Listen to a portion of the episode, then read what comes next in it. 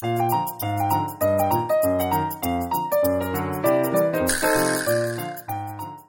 さん、こんにちは。日本語の先生のりっこです。今日はビデオポッドキャストになります。あの、ビデオポッドキャストね、今まで3つ作ったかな。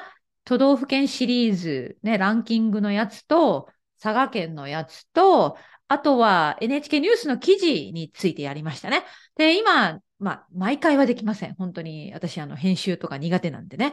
なので、毎回ビデオポッドキャストは作れないんだけれども、まあ、面白いトピックを見つけたら、まあ、いろいろなやり方でビデオポッドキャストを作ってみようと思っています。なので、今日のエピソードは、YouTube に行けば、まあ、残念ながら皆さん、私の顔を見たくないと思うけれども、私の顔が映っていると思います。失礼します。はい。今日はね、タイトルの通り、都道府県シリーズ佐賀県パート2なんですね。これね、パート2をする理由があります。まずはその理由について話しますね。あの、都道府県ランキングを話したときに、残念ながら佐賀県が最下位でしたよっていう話をしたじゃないですか。で、佐賀県を押すためにも、まあその、ビデオポッドキャストの都道府県シリーズ第2弾として佐賀県について話しましたよね。でね、録音した後に、録音した後にですね、なんと、佐賀県に住んでいる方から連絡をいただいたんです。本当に。で、まあ、その方とお話ししまして、ね、話をすればするほど、佐賀県はもっと面白い。でその方のおすすめの佐賀県の観光名所とお祭り、フェスティバルについて私お話を聞いたんです。で、これはですね、いやー、しまったと。反省したんですね。このビデオポッドキャストの佐賀県のね、そのパート1のバージョンは、本当に表面的でしかない。ね、観光、観光のウェブサイトをシェアしながら話しましたけど、ま、あれは一部でしかない。ということで、私、本当に反省しました。佐賀県民の方、または佐賀県が好きな方、佐賀県に住んでいる方、失礼しましま、失礼いたしました。今ちょっと噛みましたけど、した。本当にね、一部のことしか言えてなくって、あの、今日、改めて、その方からお伺いした観光スポット2つとフェスティバルについてお話をさせていただく。まあ、このパート2を作ることにしました、皆さん。なので、これを聞いた皆さんが、わあ、佐賀県、いいんじゃない？私行ってみよう。そう思っていただけたら嬉しいです。はい。それではね、今日ビデオポッドキャストなので、スクリーンをシェアしますね。で、私、あの、今回は前もってスクリプト作っていないので、あの、いつものような感じで、スクリーンシェアしながら、もうとっさに思ったことを話していきますね。自由に。はい。それでは、私のスクリーンをシェアしますので、お待ちください。えー、出会った方がおすすめしてくれた一つ目の場所は、武雄市。佐賀県の武雄市にある図書館です。今、この図書館のウェブサイトをシェアしてますね。スクリーンに見てください。すごくない？雰囲気が。図書館とは思えない。美術館のようなデザインの建物。広々としたスペース。たくさんの本。で、これね、面白いのは、この図書館はもちろん図書館だから本を借りられるし、たくさんの机と椅子があって勉強もできます。でもそれプラス、館内にツタヤの本屋さんもあるんだって。なので、本も買える。さらには、スターバックスがあって、疲れたらスターバックスで美味しいコーヒーも飲めるという、面白いくないですか？そして広々とした公園のような緑のスペース。はい。かなりおすすめだと言っていました。でね、ものすごい人気らしくって、週末は混むそうです、やっぱり。はい。で、もう一つのちょっとウェブサイトを見ていくんですけど、見えますかね？一部分を読んでいきますよ。平日も駐車場は満杯。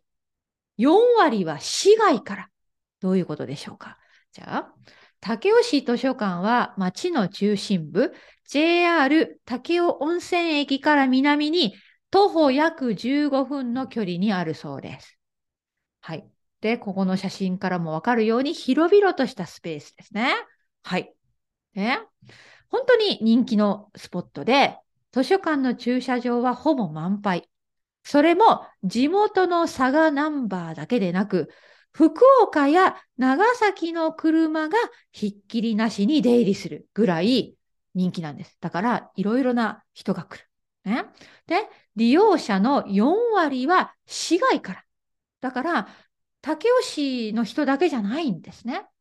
つまりこれは、まあ、武雄市の新しい観光名所になりました。うん。ね。まあ私も行きたいと思ったぐらいね、写真を見ただけで。で、まあ図書館の本棚、たくさんいろんな種類の本があるし、プラス1階の手前には新刊本や雑誌を販売するツタヤの書店もありますよ。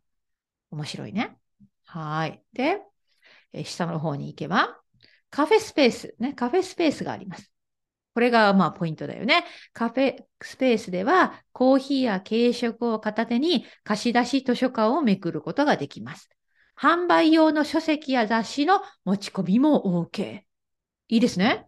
うん。私ね、本屋さんとか図書館にそういうカフェスペースがあるってすごくいいアイデアだと思います。そこでゆっくり、まあ、本を読んで、ね。そしてまあコーヒーと本ってものすごくいい相性があるじゃない？うん。はい。ということで、おすすめのポイント、竹吉図書館。温泉だけじゃないよっていうことですね。はい。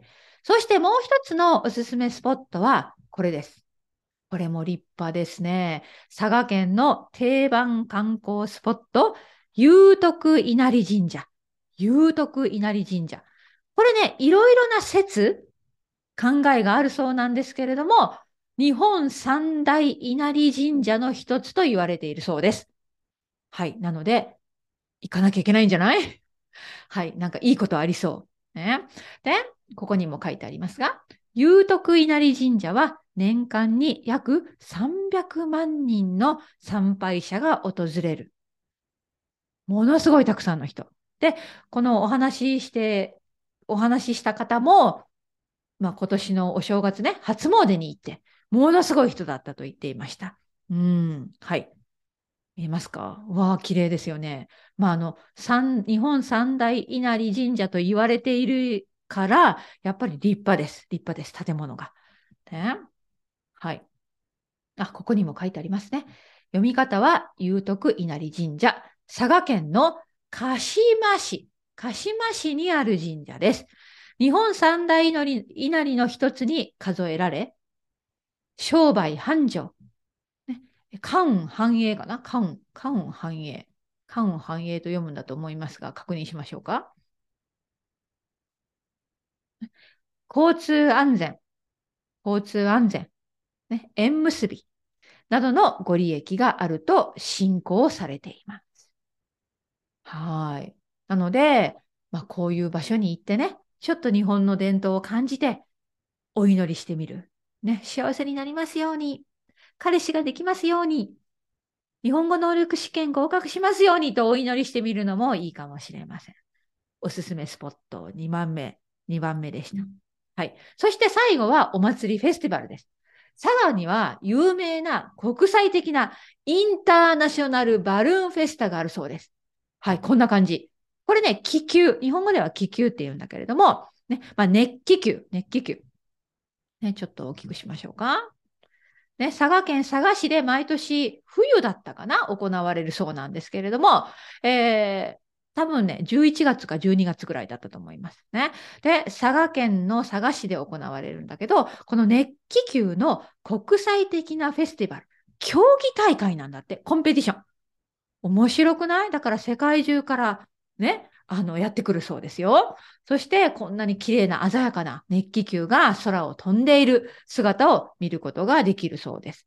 参加するバルーンは約100機。大会期間中の来場者数は80万人を超えるアジア最大級の規模を誇るイベントだそうです。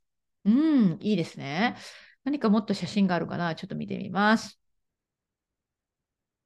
まあ、ここにね、いろいろ説明がありますよ。ね、どんなイベントが行われてるのとかね、入場料はいくらですか？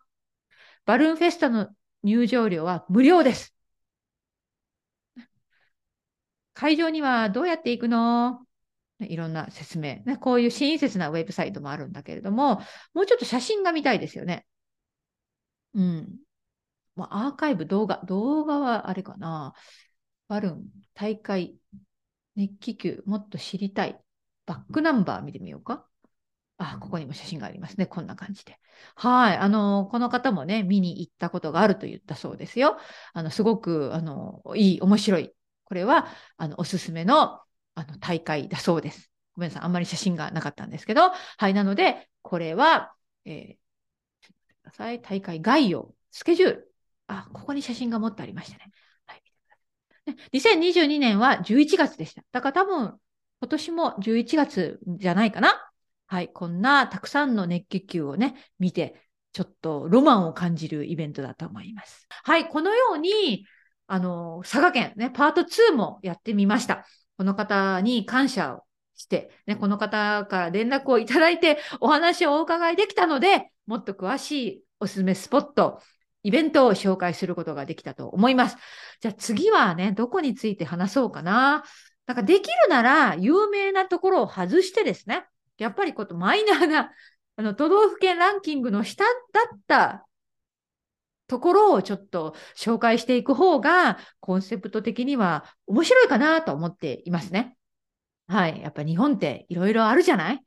ね。あの東京、京都、大阪、北海道、沖縄だけじゃないんだよっていう話だよね。はい。なので、まあ、本当に、あの、面白いシリーズになっていきそうです。皆さん、佐賀県、ぜひ行ってみてください。はい。今日は以上になります。ビデオポッドキャストでした。またね。